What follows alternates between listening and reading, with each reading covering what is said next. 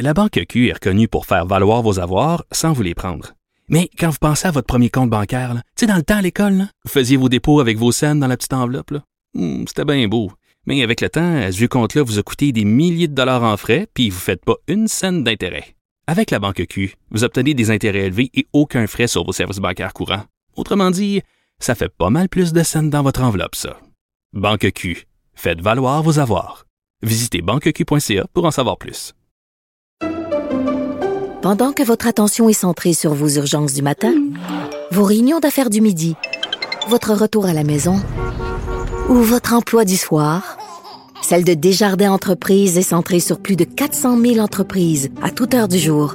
Grâce à notre connaissance des secteurs d'activité et à notre accompagnement spécialisé, nous aidons les entrepreneurs à relever chaque défi pour qu'ils puissent rester centrés sur ce qui compte, le développement de leur entreprise. Alors Mathieu, je vais te le dire franchement, je suis à bout. À bout, je suis plus capable de la pandémie, toi personnellement.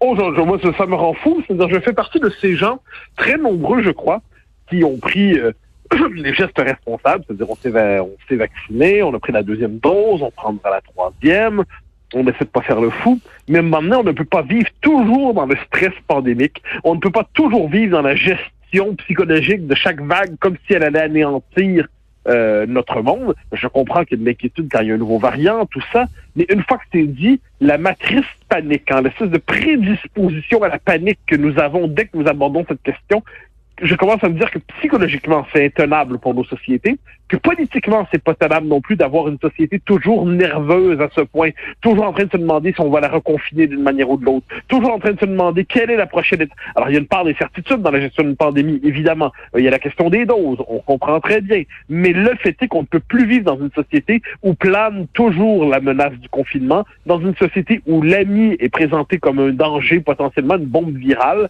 On ne peut pas vivre dans une société qui fait des rencontres sociales un véritable danger dont on devrait toujours méfier. J'ajoute, j'ajoute que ceux qui dans les médias quelquefois disent ben là c'est pas sérieux se rencontrer à 20 vivent souvent des vies très exaltantes, très emportées, très tout à fait passionnantes, son cœur de l'action.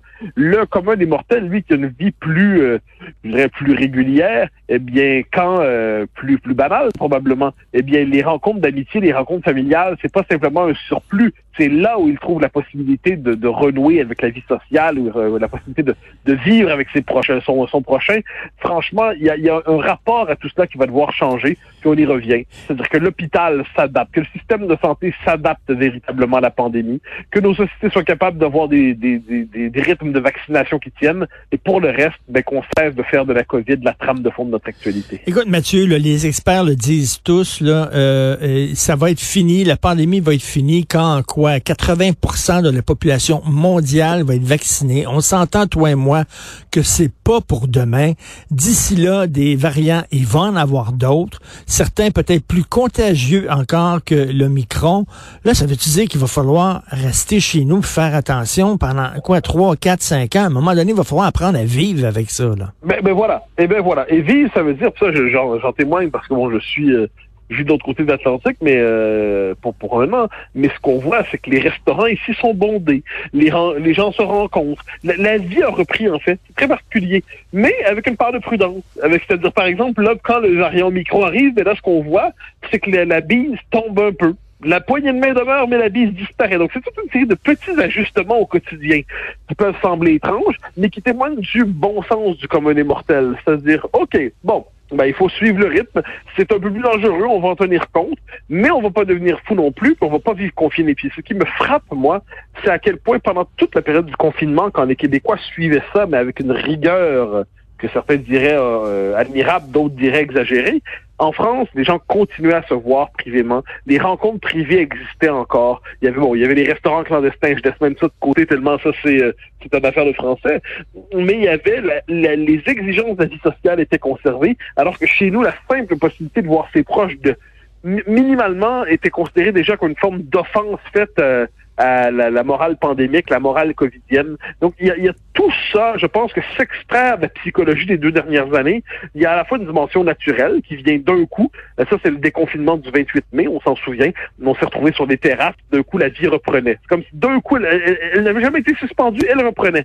Mais là, ce qu'on voit, c'est que la facilité avec laquelle nos gouvernements retombent dans la possibilité du confinement, dans la possibilité des contraintes, dans la possibilité des mesures et des mesures, manifestement, il y a un tournant qui a pas, psychologique qui n'a pas été pris chez ceux qui nous dirigent.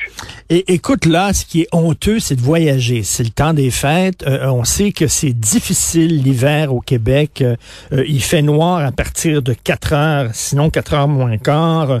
le manque de soleil, etc. Il y a beaucoup de gens qui veulent aller dans le sud et là, on te dit, ben voyons donc, tu vas aller dans le sud, etc., au soleil. Et là, les gens disent, ben c'est parce que à quoi ça sert de se faire vacciner? J'ai les doubles vaccins. Euh, je vais me faire tester avant de monter dans l'avion. Je vais me faire tester avant de monter dans l'avion en revenant au retour, etc. Ben, si ça donne rien de se faire vacciner, si ça donne rien de se faire tester, puis tout ça, dire, à un moment donné, là, les gens disent, voyons, et, ce qu'ils vont faire, c'est qu'ils vont, ils vont désobéir, là, ils en ont ras le cul. Non, mais en fait, il y a quelque chose là-dedans qui est fascinant. C'est-à-dire, les vaccins, c'est efficace, très bien. On comprend c'est quoi la fonction du vaccin. On comprend qu'ils n'empêchent pas les nouvelles contaminations. Très bien, on l'a compris. Mais ce qu'on comprend aussi, c'est qu'ils empêchent les formes graves. Très bien, ça c'est l'essentiel. Ils diminuent le nombre d'hospitalisations. Ah ben voilà qui n'est pas un détail. Ils diminuent le nombre de morts. Voilà qui n'est pas un détail. Bon ben voilà le monde dans lequel nous vivrons. Voilà le monde dans lequel nous vivrons. Notre étalon de mesure, ça peut pas être le retour à ce qui était la vie avant la COVID, parce qu'à ce compte-là, on n'y reviendra jamais. On entre dans une période où il va y avoir la part de risque à la vie sociale, la part de risque aux relations sociales va être un peu plus élevée, ou plus élevée pendant quelques années. Et je pense que ça, c'est le véritable effort à faire. Il est là. Mm. C'est un effort psychologique, j'entends. Accepter qu'il y a une plus, plus grande part de risque, évidemment. Comme j'ai cité la peste, on rentrera chez soi, on s'en cabanera, puis on, s'en reverra quelques années plus tard. Mais si c'est pas la peste, et si manifestement nos sociétés doivent, sont capables de s'adapter culturellement au quotidien, ben, je pense que c'est la responsabilité du politique de s'adapter aussi. Mais là, je dirais que comment dire, que, que, notre capacité administrative, que notre la, capacité de l'action collective, l'action publique, soit capable de tenir compte de cela, sans toujours avoir la tentation de tout fermer, sans avoir la tentation de tout étouffer. Euh, c'est intenable à court, à moyen et à long terme. S'il faut protéger les gens plus vulnérables, on va les protéger. Les gens plus vieux, les gens malades, effectivement, peut-être un genre de confinement pour eux, mais que et puis les non vaccinés ben, je suis désolé, Mathieu, mais moi, j'en suis rendu là. Ça peut paraître épouvantable, ce que je vais dire, mais si après deux ans, t'es toujours pas vacciné, ben, si tu l'attrapes et tu, tu risques de mourir, ben, ce sera ton choix. Ce sera ton ben, choix. Je n'ai pas, moi, à te protéger, toi, si toi, tu veux pas te protéger toi-même. Mais ça, c'est la, ça, c'est la question difficile. C'est-à-dire, bon, moi, je, je qui, qui, quiconque attrape la COVID, je trouve ça terrible. Il y a pas de, en fait, si c'est terrible, je, connais des gens qui, qui sont pas vaccinés, qui l'ont attrapé et qui finalement, euh, ça s'est bien passé. J'en connais d'autres pour qui c'était un peu, un peu différent. Bon, ben, je tiens compte de tout cela. Mais effectivement, il y a une part de responsabilité individuelle dans la vie. Ça, ça, ça, ça existe quand même un peu. Donc là, ça ne veut pas dire qu'on soignera pas les gens, ça ne veut pas dire qu'on va les abandonner, mais ça veut dire qu'à un moment donné, on ne peut pas faire en sorte que la société dépende exclusivement des comportements des non-vaccinés. Il y a quelque chose là-dedans qui est intenable de permettre à une minorité de prendre en otage la vie sociale. Mais euh, et ça, c'est vrai comme dans tous les domaines. Mais ce qui est particulier avec la COVID, c'est qu'il y a une forme, puis moi je le vois, hein, que des, bon, j'ai comprendre qu'il y avait, il y a le moment de la méfiance au vaccin. OK, on l'a tous compris que des gens étaient méfiants envers les vaccins. On peut s'en désoler aussi, on peut y voir une espèce de chute de la culture scientifique, euh, parce que c'est quand même les vaccins à l'échelle de, de notre civilisation, c'est un progrès immense. Mais imaginons, imaginons qu'on comprenne que des, des, des, réactions soit irrationnelles, soit des, des raisons qui pousseraient à s'en inquiéter. Mais là, manifestement, on, on, vaccine à grande échelle. On voit que le premier effet de la vaccination, c'est la, la fin de la saturation du système hospitalier. C'est la possibilité désormais donc de, que la multiplication des cas ne s'accompagne pas d'un effondrement du système de santé. Ça me semble que c'est une leçon à retenir. Voilà qui est euh, du simple bon sens. Donc, on ne peut pas vivre à jamais, justement, en otage de ceux qui refusent euh, jusqu'à mmh. jusqu'aux manifestations les plus évidentes du progrès. Mais bon, avoir à dire cela, il y a quelque chose d'un peu, d'un peu désolant. C'est un peu désolant que le simple rappel des évidences passe aujourd'hui pour, euh, pour une transgression covidienne. Moi, j'ai l'impression que je suis en train de courir, là, on me dit, bon, tu fais un 5 km et c'est tout. Puis après ça, pendant que je cours, ils vont dire, non, finalement, c'est un 10 km. Là. Après ça, non, ça va être un 15 km. On nous a dit, ça va être une dose de vaccin. Après ça, non, deux doses de vaccin. Après ça, ben, faites vacciner vos, enfants. Là, on est rendu, ça va être trois doses de vaccin. Après ça, ben là, ça va être des tests de dépistage. Hey, tabarnak! Style, hein? Non, mais, mais voilà, ben, c'est pour ça que là-dessus, là, c'est pour ça, à l'échelle de l'histoire, je viens qu'on est au tout début d'une nouvelle ère, ou à une nouvelle crise. Donc là, deux doses, trois doses, quatre doses. elle n'est pas inimaginable, la quatrième dose. Donc c'est comme ça. C'est presque, est-ce que ça va devenir comme le, le le vaccin de la grippe qui revient sur une base annuelle pour ceux qui, qui sont euh, fragiles? C'est bien possible. Mais ce qui est certain, c'est qu'on ne peut. Moi, je pense que les, les, les ajustements techniques, c'est-à-dire euh, vaccinaux, tout ça, on les fera. Mais ce qui, là où les gouvernements doivent, faire leur part, c'est rompre avec ce que j'appelle la panique. La panique qui fait en sorte que chaque fois que quelque chose survient, immédiatement on nous dit ah, tout va s'effondrer, faut tout fermer, faut faut plus que vous voyez. Euh, il faut sortir de ce réflexe. Je pense que ça c'est la, la tâche principale dans les circonstances, c'est sortir de ce vilain réflexe. Et moi, ce que ce qu'on demande de nos euh, autorités, c'est qu'elles soient cohérentes. Mathieu, au Québec, actuellement, on nous dit c'est épouvantable, le micron, faut faire attention. En Ontario, ça n'a pas de bon sens. De l'autre, on nous dit vous pouvez faire des rassemblements dans le temps des fêtes jusqu'à 20, puis les bars sont ouverts. Fait que là, nous autres, là, simples citoyens, on regarde ça, on dit mais qui a raison là-dedans, là? Oui, et c'est pour ça que le bon sens reprend ses droits là-dedans. Mais, mais faut, Omicron, quand on l'a présenté au début, là, c'était, ben bon, la guerre mondiale qui recommençait. OK, puis ben, comme tout le monde, on se dit, OK, ben, on va, s'ajuster. Alors, on apprend que finalement, bon, il, est, il est très contagieux, mais il est moins létal. OK. Ben, finalement, on comprend que c'est bon, c'est une variation dans l'épidémie telle que nous la connaissons. Bon, ben, OK, donc on va s'ajuster. Donc, c'est, et c'est pour ça que là-dessus, le bon sens populaire, euh, est probablement une bonne boussole là-dedans. Le bon sens populaire, il n'est pas fait pour gouverner, ça, ça je, je le redis souvent. On gouverne à partir de de données chiffrées, d'analyse rationnelle des choses. Mais le bon sens populaire, c'est une forme de scepticisme devant toutes les manifestations d'exagération. Quelles sont les manifestations d'exagération en ce moment? C'est cette idée qu'on va vivre dans une forme d'état sanitaire potentiel jusqu'à la fin de nos jours. Et ça, je pense que le commun immortel dit, on se calme, on se calme, on va Mais voir ce qu'il y en est. Et ça, je pense que ce on se calme est tout à fait fécond dans des circonstances, parce qu'il consiste simplement à... Non, il dit pas que c'est pas grave. Il dit qu'il faut raison garder pour éviter de s'emporter. Euh, au moment où nous en sommes rendus dans l'épidémie, dans la pandémie, je trouve que c'est tout à fait raisonnable. Écoute, je veux pas parler de ta vie personnelle, euh, Mathieu, mais reste que, bon, on sait que tu es en France et j'imagine dans le temps des fêtes, tu te dis, ben là, j'ai, j'ai de la famille ici, j'ai des amis ici, ma douce est ici, donc tu planifiais de, de venir au Québec pendant le temps des fêtes et là, j'imagine que tu es inquiet parce qu'on parle peut-être fermer les frontières. Oui, bon, on va regarder ça parce que on va regarder quelles sont les mesures euh, envisagées, on va voir quelles sont les mesures qui vont être prises, les mesures en France, les mesures au Québec, on va voir quelles sont ces mesures.